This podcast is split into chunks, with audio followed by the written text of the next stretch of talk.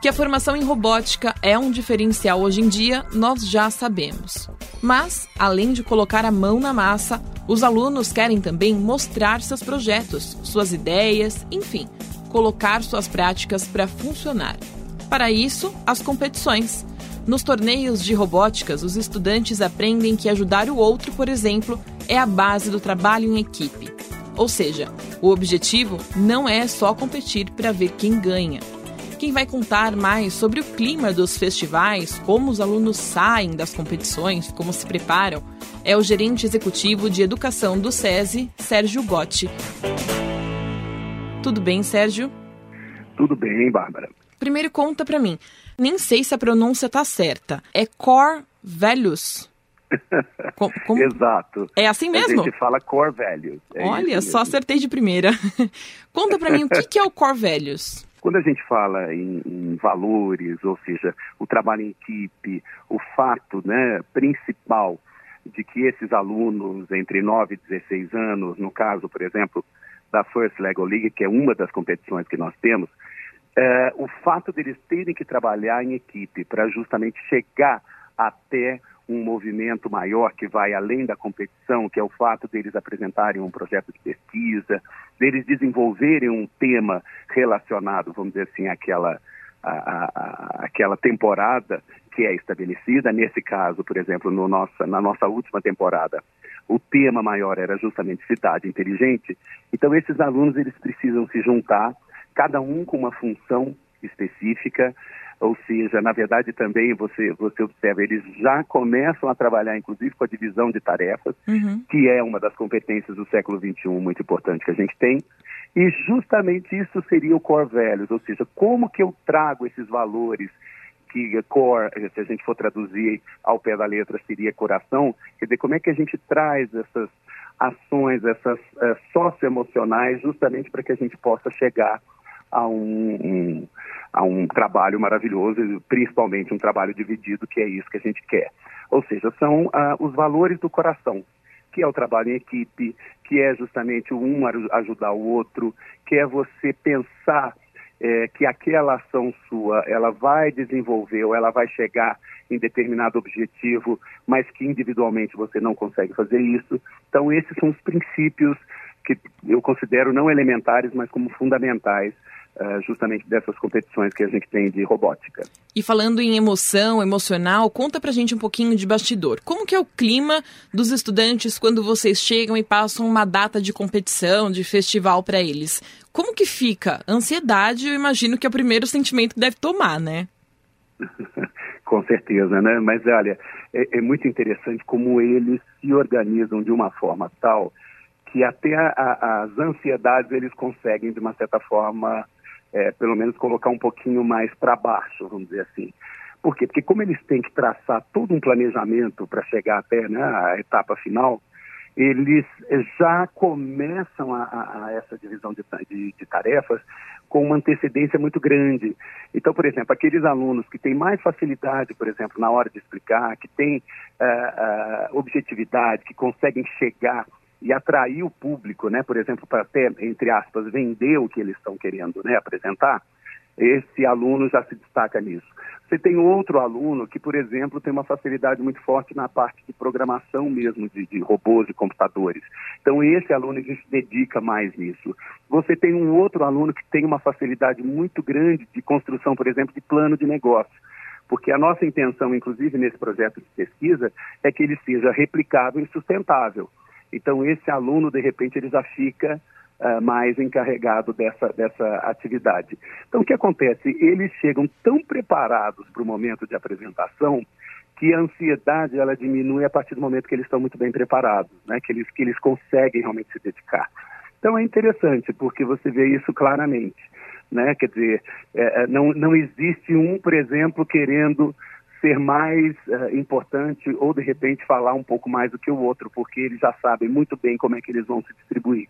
É bem interessante. Eu imagino, até porque de todo mundo que eu já conversei até agora de robótica, bom, hoje eu vou dizer que o meu ponto de vista é completamente diferente, porque eu, particularmente, é, pensava em algo muito mais técnico. Hoje eu vejo que envolve muito sentimento, emoção, como você acabou de dizer, né? Então acredito que até por isso, até nisso, nessa questão da ansiedade, a aula de robótica deve ajudar bastante os jovens, né? Com certeza, porque é, é o que eu estava falando, quer dizer, eles não, eles não têm uma tarefa única, não é aquela, não é a competição por si só. Tanto que a gente usa um termo que é muito interessante, que é o coopetição, que na verdade eles estão fazendo um trabalho de cooperação e ao mesmo tempo de competição. Não é, é simplesmente chegar lá e obter resultado e querer ser o primeiro. Então, isso é muito importante. E é o que você falou, são, são essas emoções, são os valores emocionais que estão sendo muito valorizados. Até porque, Bárbara, se você começa a observar, hoje em dia é o, talvez sejam as, as, as ações mais uh, solicitadas pelas empresas. É como que você consegue trabalhar em equipe, como que você consegue desenvolver processos cooperativamente, mas que venham a trazer resultados e principalmente que sejam replicáveis. Então, são conceitos que cada vez mais a empresa precisa, a indústria, o comércio, os serviços, e como é difícil a gente ter isso, né? Ou seja, a escola tradicional, a, a educação que a gente recebe uh, até hoje, muitas vezes não traz esses elementos, né? Você você trabalha de uma forma muito individual, você dificilmente você compartilha suas ideias ou as suas ideias elas são ah, ah, tão ouvidas a ponto de gerar produto. E é muito interessante. E se a gente não trabalhar dessa forma cada vez mais, dificilmente a gente consegue, principalmente no Brasil, uma indústria mais competitiva, uma indústria que realmente ela é alcance que a gente chama de 4.0. Isso é fundamental. Né? E você vê, o trabalho de startup, por exemplo, se você não tiver um trabalho de colaboração muito forte, as startups não vão para frente. Uhum. Você acabou até respondendo a minha próxima pergunta. Eu ia perguntar qual a importância dos torneios, enfim, desses eventos grandes para os alunos de robótica, além do desenvolver isso em sala de aula. Todas essas habilidades que você me falou, elas são desenvolvidas também a partir do momento em que eles são colocados ali em torneios, festivais, competições, né? Perfeito, exatamente. É, eu costumo dizer, eu sou professor, eu costumo dizer que é muito interessante que você vê um trabalho colaborativo fortíssimo quando você está na pré-escola, né? Vocês, os alunos de pré-escola, as crianças, elas trabalham muito em equipe e a partir do momento que elas vão para o ensino fundamental, para o primeiro ano, cada vez mais é uma carteira atrás da outra, cada vez mais é um trabalho individualizado. E se você não trouxer, por exemplo, um torneio, um festival ou algo que, que traga essa parte lúdica né, das crianças, para que elas possam ver como é que o trabalho é realmente feito. Elas precisam também de reconhecimento, né, Sérgio? Claro, e é interessante que você acaba é, diminuindo até determinadas timidezes né, de, de algumas crianças, né? Porque muitas vezes você pensa que a criança é tímida, na verdade não, talvez ela não se interessou por determinado assunto, mas ela se interessa mais por outro. Então por que, que a gente não traz essa capacidade que ela tem, né? É, é infelizmente a escola ela acaba que junta todo mundo sem trabalhar com as diferenças, né?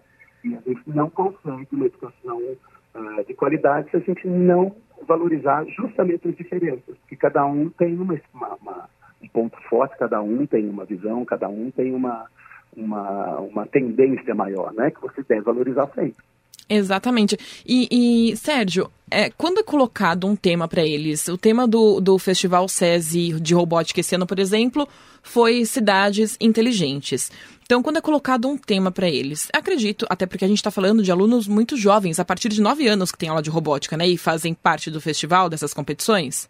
Exato. Quando é colocado um tema para eles, eu acredito que deva ter algum momento de um receio do desafio, sabe? De, nossa, será que eu vou conseguir desenvolver alguma coisa para isso? Como que eles lidam com esse com esse bloqueio, né, que isso. muitas vezes a gente tem? Sim, que é normal, que é natural, né? Ainda mais a partir de nove claro. anos de idade, muito mais natural, né? Claro, não, com certeza. Agora, é, é o que eu estou te falando. A partir do momento que você tem uma equipe, uh, muitas vezes você tem aquele que tem ideias brilhantes e o outro consegue, talvez, expor isso com mais facilidade. Então, é interessante que até a parte de receio, que a gente vê tão comumente, né? É, tipo assim, ah, semana que vem vocês têm que apresentar determinado trabalho na frente da sala de aula. Você vê um pânico muito maior do que quando eles vão, por exemplo, o torneio. Justamente por valorizar, cada um tem uma função muito clara e cada um tem um valor muito forte dentro dessa. E eles sabem que podem contar com os colegas, né? Exatamente. E aí você vê ideias brilhantes, brilhantes, e, e o mais interessante é que são ideias muitas vezes simples e a, a, a criatividade deles é enorme. Então eles trazem soluções incríveis. Algum aluno do SESI ia para o festival em Houston, que foi cancelado nos Estados Unidos? Nós íamos com cinco times, cinco equipes para o festival de Houston. Nossa. Eu digo a você que é o único país uh, que tem mais vagas do que os outros, é o Brasil, justamente porque a gente tem se destacado fortemente. Muitas vezes a gente pode achar, não, mas só cinco vagas, né, quer dizer, vagas de equipes, só que nenhum outro país do mundo também tem essa quantidade de vagas, a não ser lá no, no, no, nos Estados Unidos mesmo. Então você vê o valor que realmente tem sido dado ao Brasil em função uh, dos trabalhos que a gente tem apresentado e, e dos muitos, vamos dizer assim, uh, das muitas glórias né, que a gente tem obtido. Só ano passado, por exemplo, nós conquistamos 33 prêmios internacionais. Uau. Mas com certeza a gente vai achar outra forma também de valorizar essas equipes.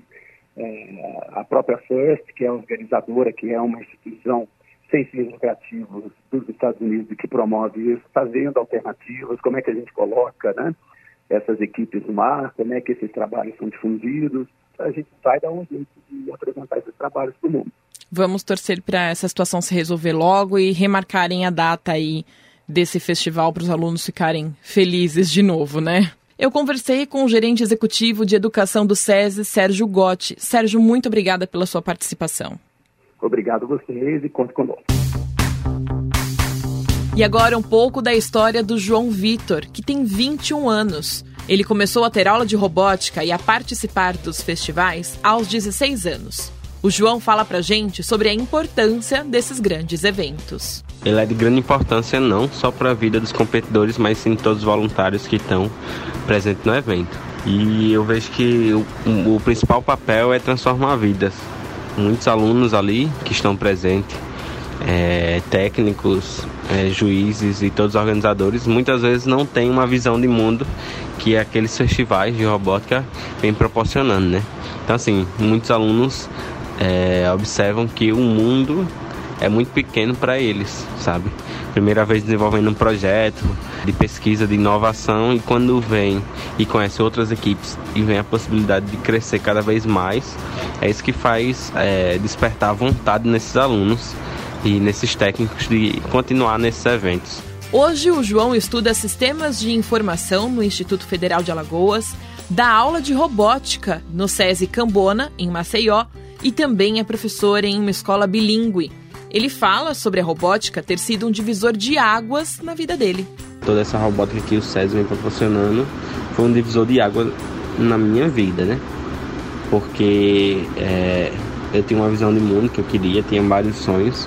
E através da robótica foi onde eu, eu vi a possibilidade de realizar esses sonhos. Por exemplo, meu primeiro sonho é, era de viajar para fora. E através da robótica eu tive essa oportunidade de viajar para a Espanha, para a Dinamarca, para os Estados Unidos e até chegar o momento de, através desses festivais, de conhecer muita gente. Eu recebi um convite de ir lá para West Virginia ser juiz de design do robô. Então, é, isso vem mudando minha vida de uma forma expressante, né?